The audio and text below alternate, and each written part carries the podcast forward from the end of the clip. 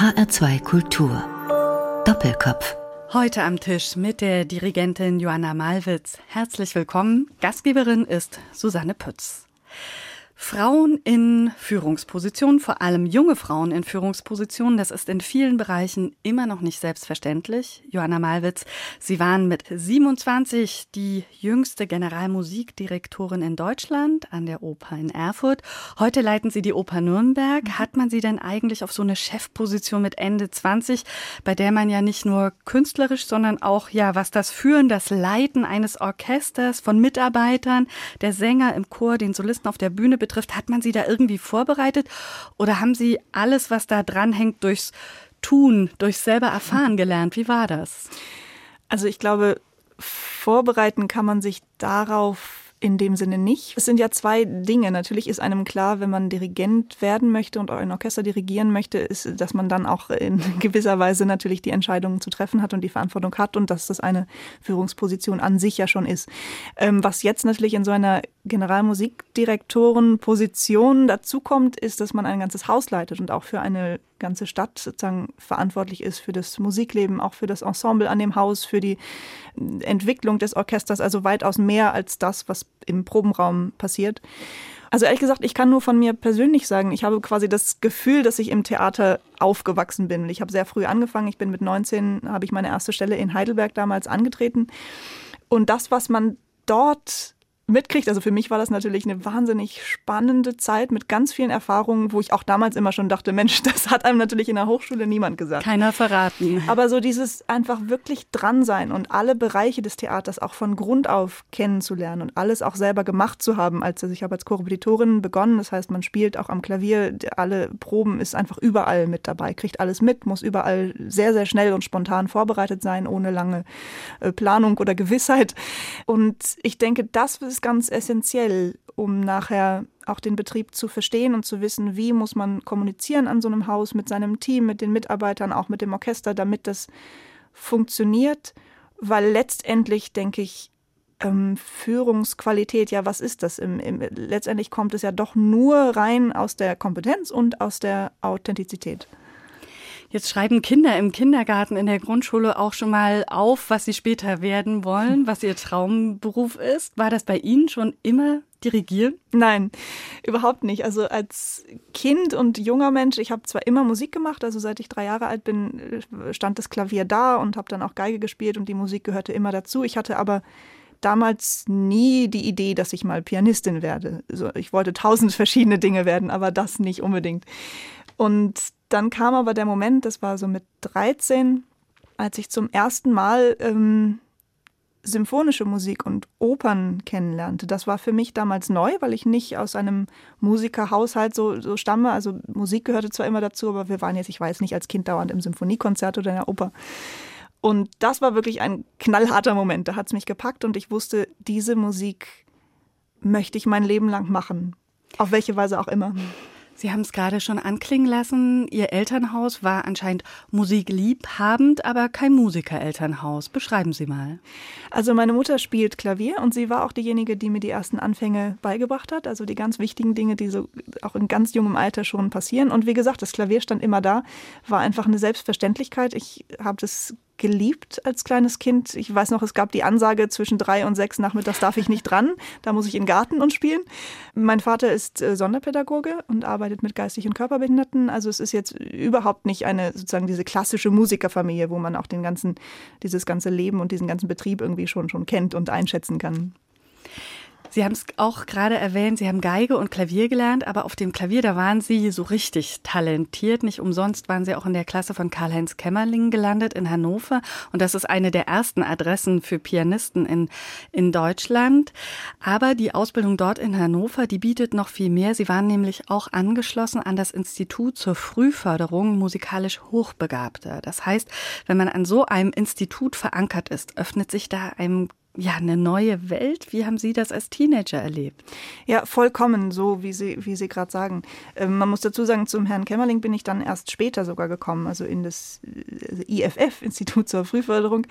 Ähm, das wurde damals, als ich eben 13 war, gerade ganz neu gegründet. Das war der allererste Jahrgang, für den ich mich dann damals beworben habe. Und ich glaube, damals wusste noch keiner so richtig, was das eigentlich genau werden soll. Soll das einfach eine Art Jungstudium sein? Soll das eine Art Musikinternat werden? Soll das, was, was genau genau tut man da? Also es wurde auch während, während dieser Anfangszeit noch ganz viel geformt und wirklich auf uns Schüler zurechtgeschnitten. Das heißt, Sie waren zu Hause, es war kein Internat und man ist dann ja. wie oft in der Woche gefahren? Ich bin immer freitags nach der Schule, habe ich mich in Zug gesetzt und bin von Hildesheim nach Hannover gependelt und war dann freitags und samstags in Hannover, um da ähm, den Unterricht zu haben. Und ja, das waren eben alle alle Fächer, also weitaus mehr als der Instrumentalunterricht, sondern also Musiktheorie, äh, Analyse, ähm, Harmonielehre, Musikgeschichte, äh, Komposition hatte ich auch als, als Nebenfach noch, äh, Rhythmik, Gehörbildung vor allem.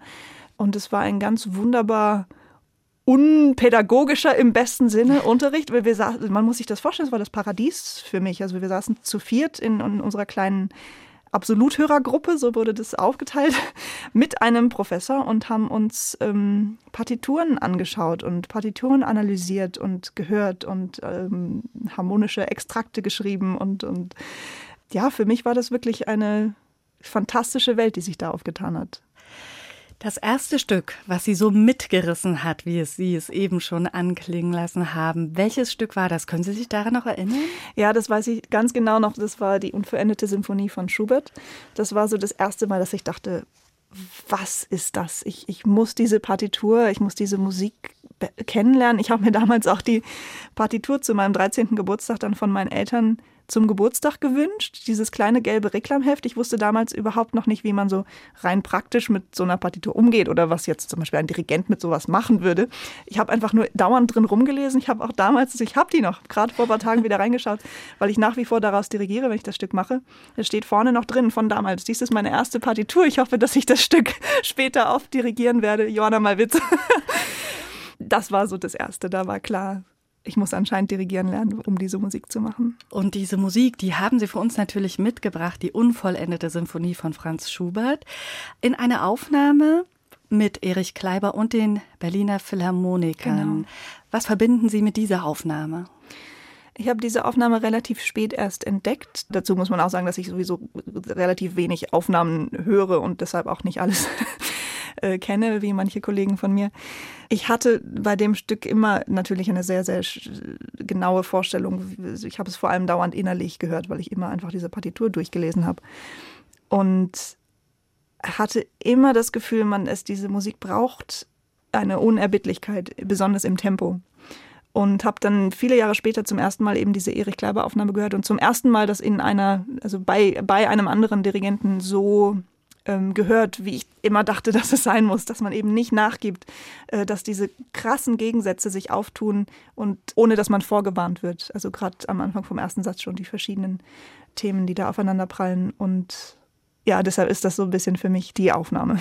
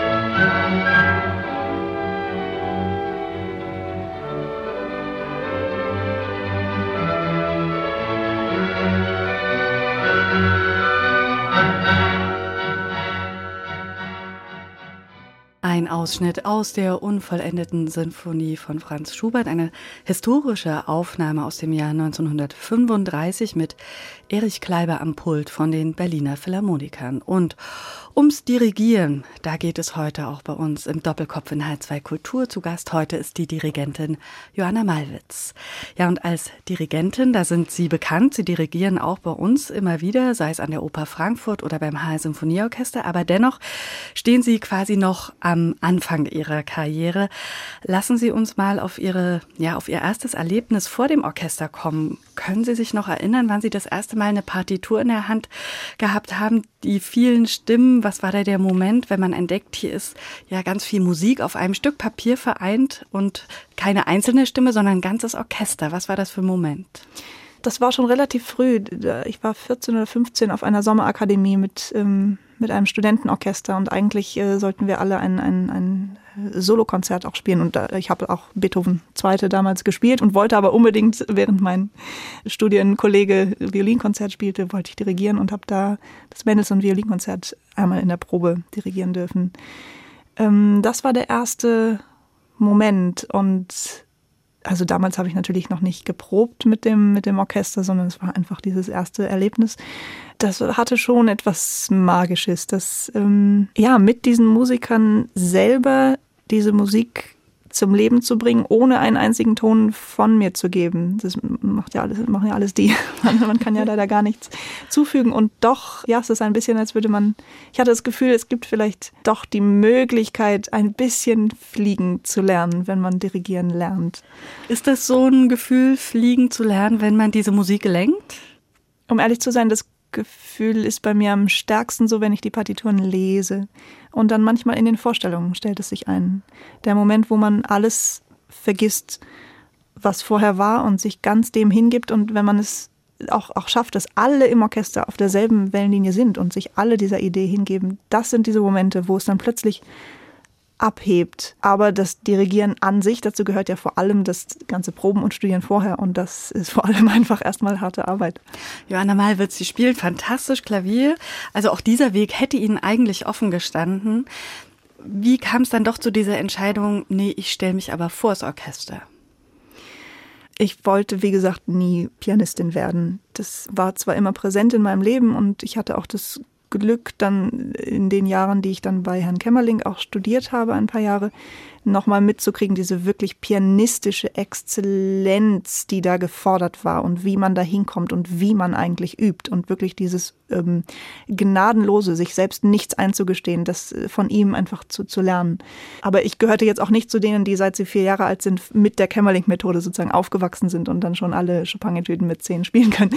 Das war ich auch nie und wollte es auch nie sein. Das, und ähm, in den Jahren, als ich bei ihm war, war mir selbst auch längst schon klar, dass ich trotzdem das nicht bin. Es ist ja nicht nur das Talent, sondern auch welche, welcher Typ man ist, wo man sich zu Hause fühlt auf der Bühne, wo man doch, ich denke, da gibt es einen ganz starken Instinkt, wo man hingehört. Und da dachte ich eigentlich immer, seit ich, wie gesagt, so 13 war, dass ich irgendwie äh, mich mit der, mit der Orchestermusik beschäftigen muss. Ist das auch so ein Talent, was man wie als Geiger oder als Pianist mitbekommt? Oder ist es mehr die Arbeit dann dorthin? Das ist schwer zu beantworten, ehrlich gesagt, weil für mich in dem Moment, als das losging und ich so interessiert war dran, unbedingt mehr darüber zu erfahren, ähm, erstens war es für mich gar nicht so sehr, dass ich äh, damals schon den Traum hatte, unbedingt auf dem Podium da vorne zu stehen und tatsächlich einfach irgendwie meine Arme zu bewegen zum Orchester, sondern es war eher das Gefühl, ich, ich muss diese Musik machen und dafür muss ich vielleicht in Kauf nehmen, dass ich dafür eben auch dirigieren lernen muss und auch irgendwie das hinkriegen muss, da vor einem Orchester zu überzeugen, weil das anders geht's ja nun mal nicht. Und in dem Moment, wo man aber spürt, da ist was, also das war einfach das Gefühl bei mir, dass ich dachte, da ist was, was ich ausbilden kann. Und darauf muss man sich dann, denke ich, auch verlassen, weil es gibt in dem Moment ja noch nichts, was einem das beweist und da zustimmt, sondern ähm, dann muss man einfach erstmal machen. Gehört da auch so eine Portion Mut davor, sich tatsächlich dann da vorne hinzustellen und zu sagen, meine Damen und Herren, Takt 37, wir fangen jetzt an? Äh, klar, die Situation an sich ist jedes Mal wieder aufregend. Und auch wenn man zu neuen Orchestern kommt, man weiß ja nie, wie, auch wie die Chemie ist. Und ähm, so ein Orchester hat auch schon so seine ganz eigene Art von Dynamik natürlich. Aber ja, letztendlich geht es einfach um die Sache und in dem Moment vergisst man auch eigentlich alles, was dann so drumherum ist, sondern man arbeitet einfach und das ist dann das Schönste. Vor Ihnen sitzen da ja immer jeden Tag eine Menge Experten, also mhm. 60, 70, 80 Leute, die ihr Handwerk, ihr, ihr Instrument verstehen. Und dennoch müssen die alle nach einer, nämlich nach ihrer Pfeife tanzen. Johanna Malwitz, wie ist es, die Leute nicht zu diktieren, sondern sie da auch mitzunehmen und auch in einer gewissen Form selbstbestimmt zu lassen? Musik machen funktioniert ja ohnehin nicht so, dass einfach nur einer sagt, wie es geht und alle müssen das dann so machen. In dem Moment ist ja Stillstand sozusagen. So funktioniert auch das Dirigieren nicht. Es ist ja mehr ein, ähm, also man sendet einen Impuls aus und schaut, was jemand im Orchester oder auch eine Gruppe im Orchester damit macht und die senden einem das zurück und man sozusagen lenkt das Ganze in bestimmte Bahnen. Und natürlich muss man als Dirigent sich da einen sehr guten Plan gemacht haben, was man haben will im Stück, was, also eine ganz, ganz starke imaginäre Kraft, um einfach zu wissen, was möchte ich hören, wie möchte ich, dass diese Musik klingt, aber damit sie so klingt, das erreiche ich nicht durch Diktatur, sondern manchmal ergibt sich dann auch doch etwas anders in dem Moment, was man aufnimmt, weil es alles, was den Moment stärker macht, ist ja gut. Es ist so ein bisschen ein Zauber, den man nicht so richtig erklären kann, weil es so die unmittelbarste aller Kommunikationen ist. Ganz ohne Worte und so schnell, dass es schon passiert ist, bevor man überhaupt erklären kann, was da gerade war. Aber das ist ja auch das Schöne. Also es ist wirklich so ein Hin- und Hergeben und Nehmen zwischen ganz vielen Individuen im Orchester und, und mir. Also man ist sozusagen gleichzeitig Mitspieler und gleichzeitig aber auch Gegenspieler. Also die Resonanz ergibt sich auch daraus, dass es einen, einen Gegenpol gibt, auf das etwas trifft. Und das ist sozusagen auch der Dirigent gegenüber dem Orchester. Das, was jetzt die Menschen am Radio nicht sehen können, ist ihre ganze Gestik, die sie dazu machen. Und die Gestik ist aber auch ein gutes Stichwort für mich, für meine nächste Frage. Und zwar, es sind die vielen Gesten, Sie haben es auch gesagt, manchmal nur die Nuancen, die dann die Sprache zwischen Musikern und Ihnen ausmacht. Jetzt äh, werden Sie bestimmt in Ihrem Dirigierstudium einige Gesten auch gelernt haben. Und dennoch sind es wahrscheinlich, sonst wären alle Dirigenten gleich, individuelle Gesten, die dann das Gespräch, die Kommunikation ausmachen. Haben Sie da so einen Pool oder entwickeln Sie das auch eben in der Situation? Wie ist das? Also natürlich muss man als junger Dirigent, wenn man gerade anfängt und ähm, man muss einfach erstmal sich viel anschauen und versuchen, so ein Repertoire an, wie benutze ich meinen ganzen Körper überhaupt, also ein Repertoire an Gesten irgendwie aufbauen. Allerdings muss ich sagen, ich bin immer mehr davon abgekommen, überhaupt darüber nachzudenken. Zum Beispiel am Anfang des, des Studiums, ich hatte einen Lehrer, der war ein, ein, ein Japaner und ungefähr halb so groß wie ich, ganz kompakter Typ. Und wenn ich auch nur versucht hätte nachzumachen, was er sozusagen auch an Gesten mehr täglich vormachte, das hätte gar nicht funktioniert, weil bei meinen langen Armen sieht das aus wie eine große Windmühle dann. Also das heißt, jeder muss doch da total in sich hineinspüren und mit seiner eigenen Körperlichkeit und seinem eigenen Charakter da eine Sprache finden. Natürlich am Anfang geht es auch erstmal, wenn man einfach die Technik lernen muss, wenn man als, als junger Dirigent, ich habe ja viele Vorstellungen nachdirigiert. Das heißt, das erste Mal, dass ich es dirigiere, ist dann wirklich eben eine Vorstellung. Man kann es nicht proben, es muss funktionieren. Das heißt, ich muss schon wissen, wie schlage ich die Fermate ab, damit da jetzt niemand reinspielt, damit niemand, damit wirklich alle wissen, wo bin ich. Also das ist einfach Technik. Aber das ist ja beim Dirigieren sehr, sehr schnell erklärt. Und in den letzten Jahren denke ich eigentlich überhaupt gar nicht mehr darüber nach, was tue ich eigentlich mit meinen Armen, mit meinem Körper und habe das Gefühl, es sind andere Sachen, um die ein Dirigent sich kümmern muss und die er sich überlegen muss und die man studieren, die man trainieren muss auch. Es sind nicht die Armbewegungen. Also durchaus eine Sache von wohlwollender Routine. Ja, sogar im besten Sinne, man kann sagen, in dem Moment, wo ich mich um die Essenz kümmere, macht mein Körper dann Sachen, die ich nie so geübt habe oder vielleicht auch nicht, könnte ich auch nicht ein zweites Mal nachmachen wahrscheinlich. Ähm, Hauptsache, es funktioniert. Also man nimmt es ja auch auf, je nachdem, auch von Orchester zu Orchester. Vielleicht muss ich bei dem einen Orchester mm, was Fordernderes tun, bei dem anderen weniger. Das ist, alles ergibt sich so detailliert in der, in der Situation. Und das Wichtigste ist die, die Vorstellung im Kopf, in den Ohren, im Herz. Und das eigentlich das Unwichtigste am Dirigieren sind, sind die Arme. Nicht nur das Konzert, Sie haben es auch erwähnt, die Oper, vor allem die Oper gehört zu Ihrem Beruf und darüber möchte ich gleich mit Ihnen noch ausführlicher sprechen. Passend dazu die nächste Musik aus Madame Butterfly hören wir gleich eine sehr anrührende Arie aus dem zweiten Akt, wenn Butterfly ihren Pinkerton sehnsüchtig erwartet. Jana Malwitz, Sie haben diese Arie mitgebracht und auch extra in einer legendären Aufnahme mit mhm. Maria Callas. Was verbindet Sie denn mit dieser Musik oder mit dieser Aufnahme insbesondere? Ziemlich viele Sachen gleichzeitig. Zum einen mit der Callas natürlich, das ist, das ist einfach die Sängerin schlechthin und steht für alles, was wir Musiker also nicht nur die Sänger, sondern wir alle versuchen zu erstreben. Ähm, deshalb die Aufnahme mit ihr. Und Butterfly deshalb, es ist natürlich ein, ein, ein Hit und auch ein, eine Oper, die ich jedem empfehlen würde, auch jedem, der vielleicht noch nie in der Oper war, weil es einfach so eine unmittelbare Musik ist, die jeder verstehen kann. Ähm, und für mich hat das Stück einfach dadurch eine besondere Bedeutung, dass ich, als ich in Heidelberg am Theater anfing, als 19-jährige Korrepetitorin noch damals, und gleich in meinem dritten Monat war eben Butterfly auf dem Programm und bei der Premiere im Haus waren alle Dirigenten krank oder zu weit weg. Unserer GMD, damals der Cornelius Meister war in Tokio, konnte also auch nicht selber einspringen. Und da wurde ich gefragt, diese Premiere zu dirigieren innerhalb von wenigen Stunden. Also am Mittag kam der Anruf. Und das habe ich damals gemacht und das ist natürlich ein wichtiges ähm, Erlebnis für mich gewesen, weil damit ging auch ganz viel los. Das Theater Heidelberg hat dann hinterher gesagt, super, wir machen dich zur Kapellmeisterin, du kannst jetzt ganz viel dirigieren hier. Das war für mich natürlich die Chance, ganze Repertoire aufzubauen, einfach täglich da auch mit dem Orchester in Kontakt zu sein und einfach ganz viel selber machen zu dürfen. Ähm, und das ging eben los mit diesem Butterfly-Abend.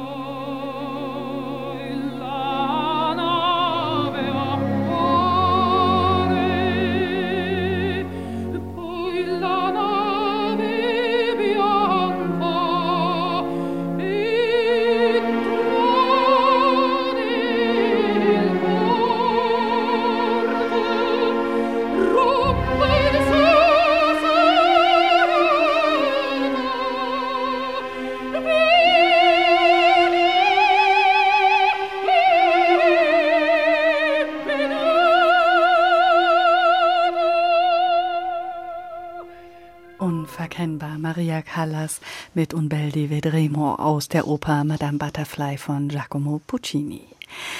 Im Doppelkopf in H2 Kultur ist die Dirigentin Johanna Malwitz heute zu Gast. Wir sprechen natürlich über ihre Arbeit als Dirigentin und diese Arbeit, die ist vor allem auch eine gute Portion Handwerk. Was gehört denn Ihrer Meinung nach zu diesem Handwerk alles dazu?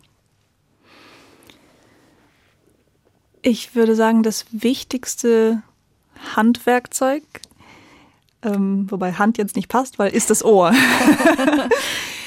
ähm, also, das, dass man sein Ohr trainiert, ist das A und O, dass man einfach gut hört. Und zwar sowohl einfach ein geschultes analytisches Ohr, als auch fantasievolles Ohr. Das heißt, mhm. ähm, natürlich auf der einen Seite ist es wichtig, ja, zu hören, ist denn gerade die zweite Klarinette zu tief oder gibt es einen falschen Ton im vierten Horn, diese Dinge.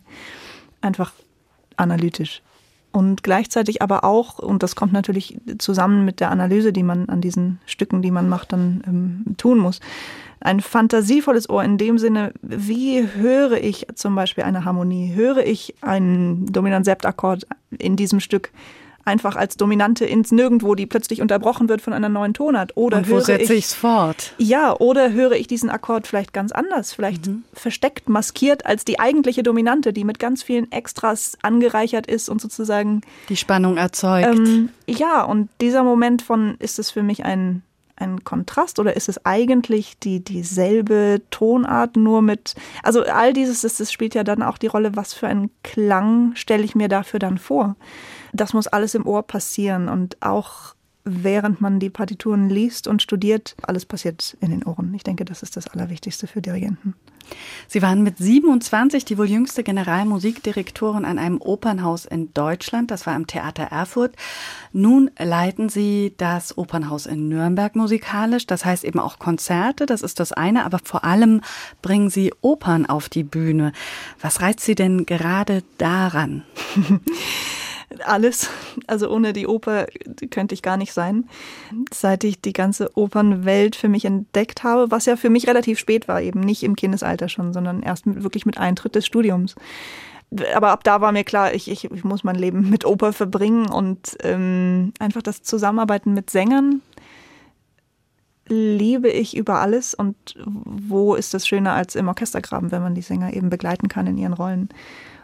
Und auch die ganze Faszination von diesem, von der Oper an sich, also die Idee Theater, dass da einfach alles zusammenkommt am Abend, dass man auch über eine lange Zeit ja mit allen Bereichen zusammenarbeiten muss und um diesen einen Moment in der Vorstellung zu erzeugen, diesen Moment von die Emotion wird riesengroß und ein Ton eines Sängers trifft mich mitten ins Herz. Und alles, nämlich wir da unten im Orchester und das Licht, das Bühnenbild, die Kostüme, die Maske, die, die, und natürlich die Musik, der Text.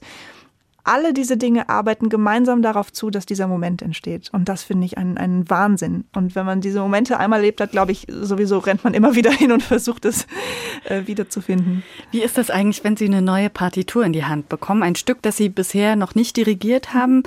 Ähm, wie fangen für Sie dann die Proben an? Mit dem Orchester, mit dem Ensemble oder erfassen Sie das Ganze zu Hause ganz für sich, ohne CD-Player und hören quasi sich durch die Partitur? Wie ist das bei Ihnen? Also die Arbeit an einer Partitur geht natürlich lange bevor es zur ersten Probe mit irgendwem, ob Orchester oder Sänger, lange vor dieser ersten Probe beginnt meine Arbeit mit der Partitur. Das sind manchmal Monate, manchmal Jahre, wo man das Stück einfach studiert und lernt bei jeder Partitur, egal ob Oper oder im Konzert, ähm, sind das dann einfach ganz viele Durchgänge von verschiedenen Analysenschritten, die man einfach macht. Also und die Sie auch immer wieder tun? Die ich immer wieder tue, ja. Also die Taktgruppenanalysen, denn die Instrumentierung, Analysen, die harmonischen Analysen. Es sind einfach viele, viele Lesevorgänge auch, bei denen ich versuche, alles, was mir so auffällt, einfach alles zuzulassen, alles aufzunehmen und noch gar nichts zu entscheiden.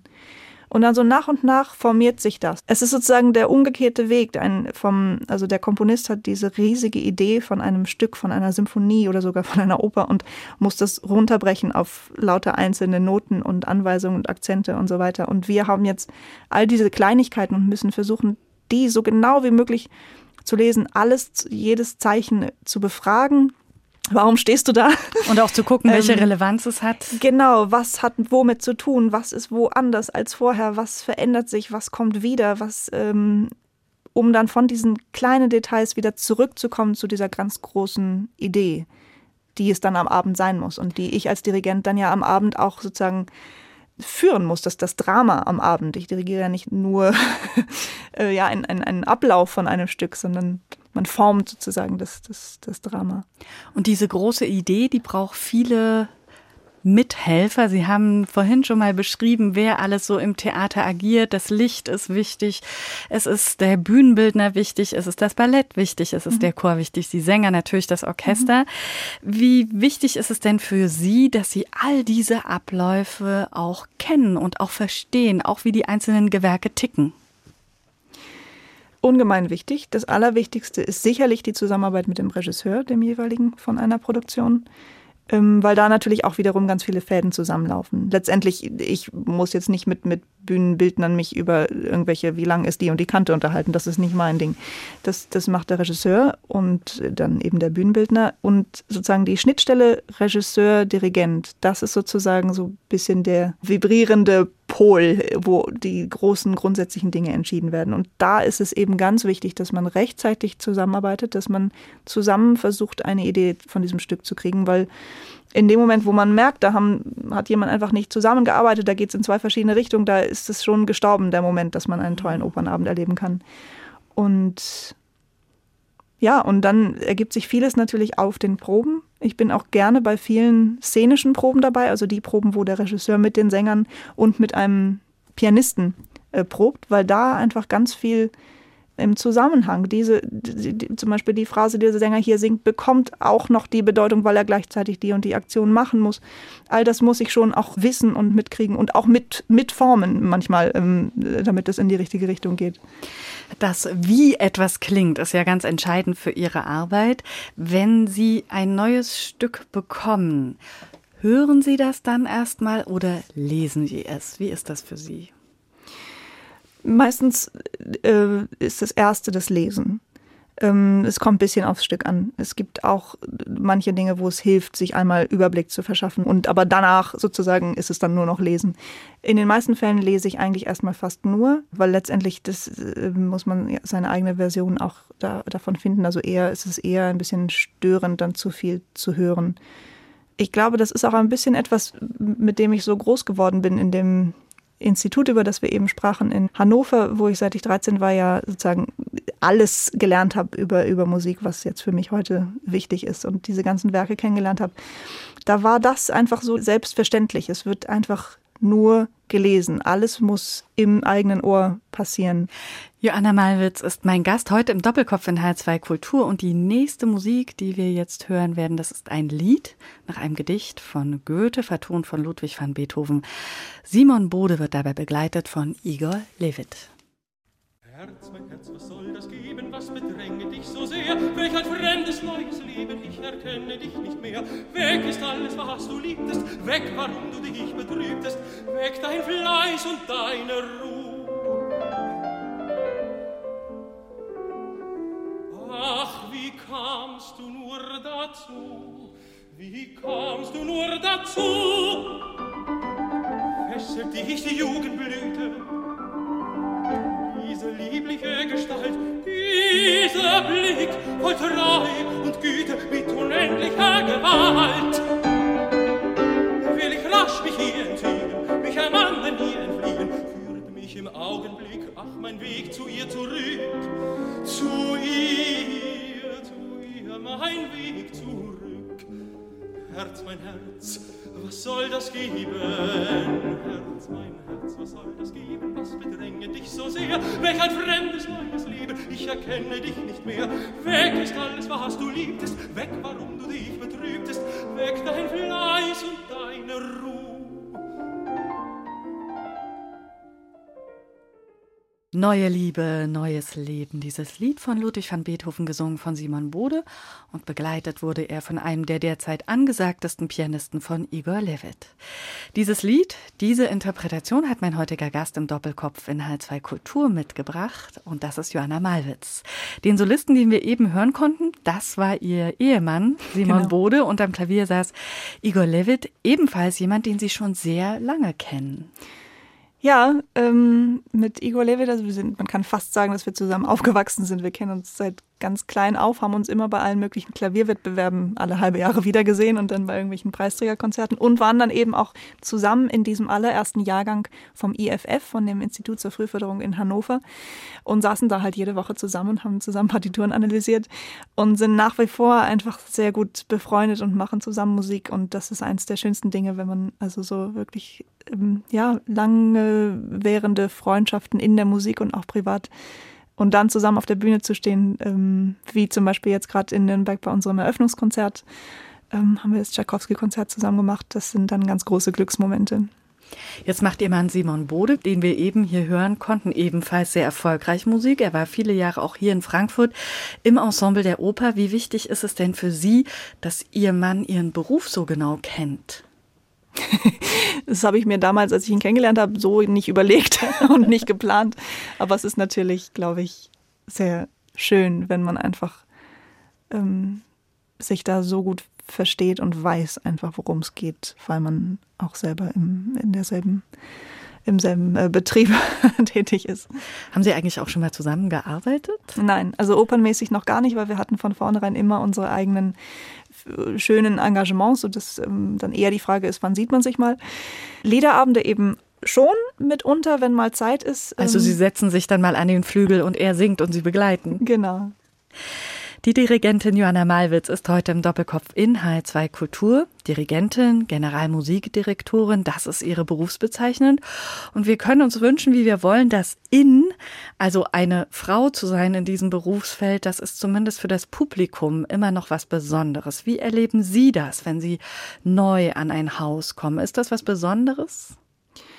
Also für mich natürlich nicht, weil ich selber bin und ich einfach meine Arbeit mache und in der Arbeit selbst ist überhaupt keine Rolle spielt. In dem Moment, wo man aufs äh, Podium tritt und ähm, anfängt zu proben oder zu dirigieren, ist man einfach Musiker und nicht Mann oder Frau. Und ich würde auch beschwören, dass das allen in dem Moment so geht, weil es geht einfach um die Sache und entweder es funktioniert oder es funktioniert nicht. Also da muss man rein durch die Qualität überzeugen.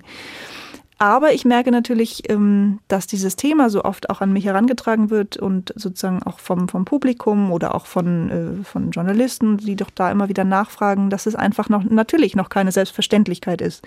Und ähm, klar, auch statistisch gesehen wir noch, noch, also immer noch sehr, sehr viel weniger Frauen auf Pulten erleben als Männer. Aber ich glaube, es hat sich wirklich jetzt in den letzten Jahren ganz viel schon getan und ich bin auch zuversichtlich, dass es noch mehr sich ändern wird. Ich habe viele Kolleginnen, jetzt auch gerade in meiner Generation, die fantastische Dirigentinnen sind. Und ich hoffe, dass das einfach auf diesem Weg weitergeht und einfach auch normaler wird und man gar nicht mehr darüber sprechen muss, ähm, Frau Dirigent oder Mann Dirigent, sondern einfach nur, welcher Musiker heute Abend dirigiert. heute Abend dirigiert und wie man mhm. das findet und wie das klingt. Schaut man sich aber mal so in der Klassikwelt um, dann kann man auf alle Fälle einen Trend feststellen in den letzten Jahren. Da ist so das passende Outfit, die Optik, tolle Fotos, Hochglanz-PR immer wichtiger geworden. Inwieweit spielt das denn für Sie eine Rolle? Ehrlich gesagt, ich weigere mich zu glauben, dass das so sein muss. Natürlich gibt es einen großen Stellenwert heute für, also ja, was Sie sagten, Medien, Fotos und diese ganzen Social-Media-Sachen. Und sicherlich auch viele Musiker, die das nutzen können, weil sie da sehr aktiv und auch voller Können sind. Es ist natürlich eine schöne Sache, auch im Austausch zu sein. Aber ehrlich gesagt kann ich so viel Kluges da gar nicht zu sagen, weil ich bin, also was so diese Social-Media-Sachen betrifft, überhaupt gar nicht wirklich unterwegs und kenne mich da auch wenig aus. Und wie gesagt, ich, ich, weigere mich auch zu glauben, dass das notwendig ist. Ich glaube, es kann schön sein für den einen oder anderen, der da zu Hause ist und das sowieso tut und macht und mag und da unterwegs ist. Aber kann man sich dem entziehen? Also wenn Sie jetzt zu Ihrer Agentur sagen würden, ja, ich möchte aber keine Interviews mehr geben und Fotos von mir gibt's auch nicht mehr?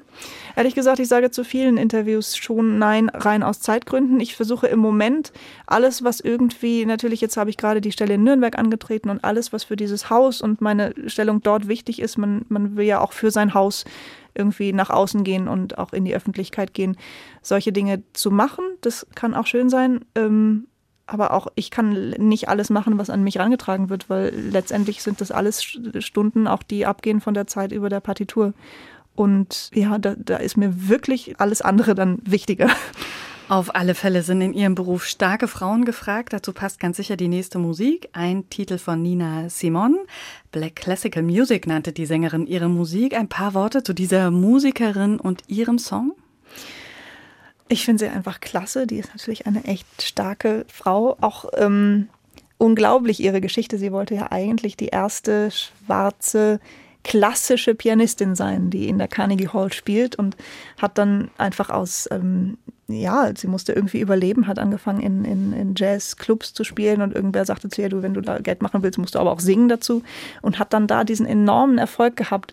Es gibt diese Geschichte, dass sie dann ihrer Mutter sagte, ich spiele in der Carnegie Hall leider nicht Beethoven, sondern Jazz, aber also irgendwie, ja, alles Große entsteht durch Kompensation und ähm, sie ist einfach, wenn man sie sieht auf den, auf den Videos oder auch einfach ihre Stimme, die ja teilweise fast wie ein Bariton klingt und einfach dieses ganz unverwechselbare Timbre und diese unglaubliche Kraft hat, das ähm, nimmt einen einfach mit und es ist ja dieser Moment, wo man denkt, da schafft es ein Künstler, ein Musiker, nicht uns seine Musik einfach zu präsentieren, sondern einfach in dem Moment zu sein und auch die Musik mit ihm oder ihr etwas machen zu lassen und uns alle daran teilhaben zu lassen, das erlebe ich irgendwie ganz stark, wenn ich die Musik von ihr höre und deshalb habe ich diesen Song auch ausgewählt.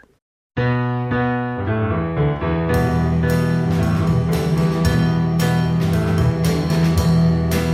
ain't got no home, ain't got no shoes, ain't got no money. Ain't got no class, ain't got no skirts, ain't got no sweater, ain't got no perfume, ain't got no bed, ain't got no mind, ain't got no mother, ain't got no culture, ain't got no friends, ain't got no schooling, ain't got no love, ain't got no name,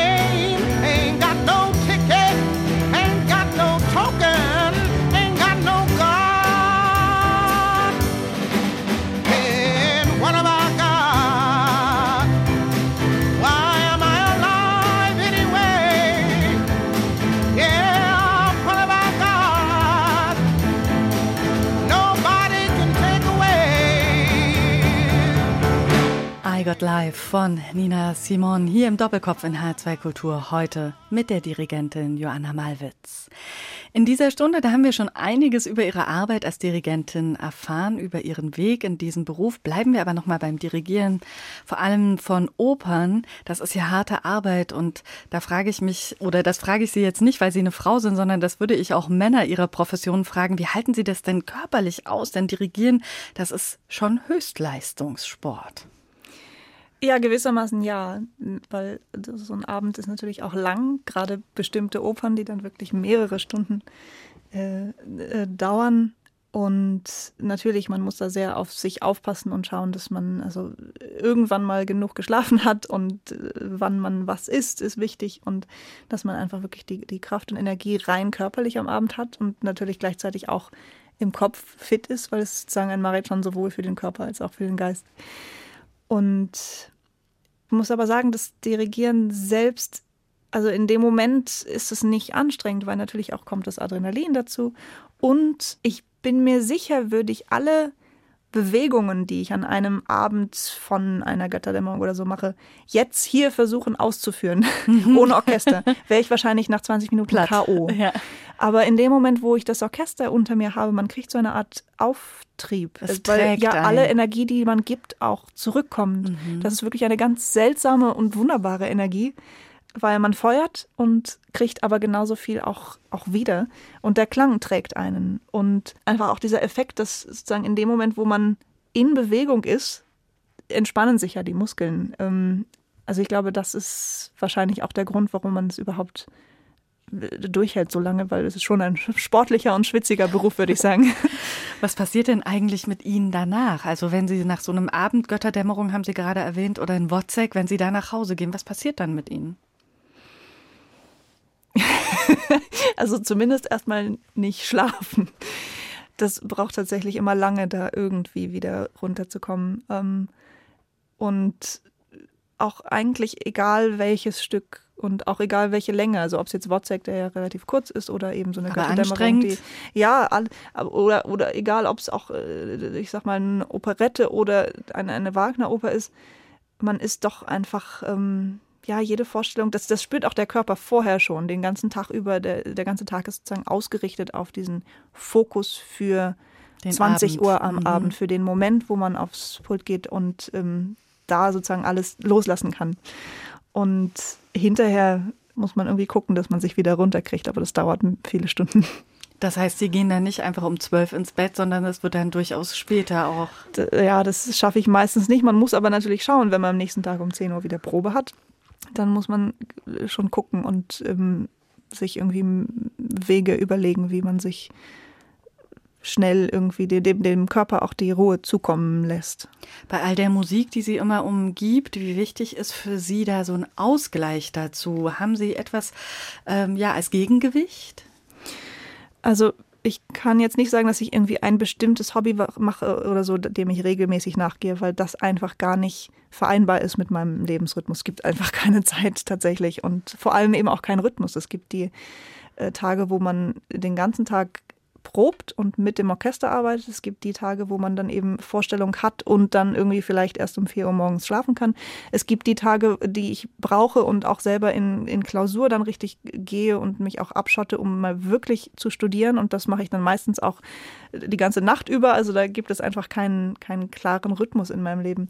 Deshalb ist es ein bisschen schwierig, sozusagen so ein, eine Sache zu haben, die man jetzt irgendwie. Aber suchen Sie vielleicht die Stille? Ist es sowas, hm. wo Sie sagen, da kann ich mich ähm, dann mal auf etwas zurückziehen? Ist es die Natur? Ja, wenn es möglich ist, in die Natur zu gehen, unbedingt. Leider zu selten möglich. Und die Stille versuche ich, suche ich so oft ich kann, weil, also natürlich, man hat die ganze Zeit Musik im Beruf und man hat auch die ganze Zeit Musik im Kopf, selbst wenn nichts spielt. Also ich höre zum Beispiel niemals Musik zu Hause, gar nicht. Und trotzdem ist natürlich immer Musik im Kopf. Also selbst wenn ich andere Dinge mache und man geht die Stücke durch und, und auch, auch nachts oder halb im Traum dann schon beim Einschlafen, spinnt das sich immer sofort ähm, im Gehirn. Deshalb, ja, Ruhemomente sind natürlich wichtig, aber man muss sie sich wirklich suchen. Joanna Malwitz war heute mein Gast im Doppelkopf in H2 Kultur. Ganz herzlichen Dank für dieses Gespräch und eine Frage noch zum Schluss. Wir hören gleich noch ein wenig Beethoven. Und zwar das Allegro con Brio aus seiner siebten Sinfonie, wieder mit den Wiener Philharmonikern, diesmal dann am Pult mit Carlos Kleiber. Ein paar Worte noch von Ihnen zu dieser Aufnahme? Einfach aus dem Grund, dass ich Carlos Kleiber sehr verehre. Einfach wenn es rein ums Dirigieren geht, denke ich, ist er einer der, der größten. Wahrscheinlich würde jeder Dirigent das über ihn sagen. Die unglaubliche Eleganz und sozusagen das Vielsagende seiner, seiner Körperlichkeit und seiner Ausstrahlung und die, der Effekt, der das auch auf die Stücke hat. Und ähm, da ist er einfach ein ganz großer sagt die Dirigentin Joanna Malwitz mit Carlos Kleiber, den Wiederphilharmonikern und diesem letzten Satz aus der siebten Sinfonie von Ludwig van Beethoven geht der Doppelkopf also zu Ende. Und ich bedanke mich an dieser Stelle auch bei Ihnen, dass Sie uns zugehört haben. Tschüss, sagt Susanne Pütz.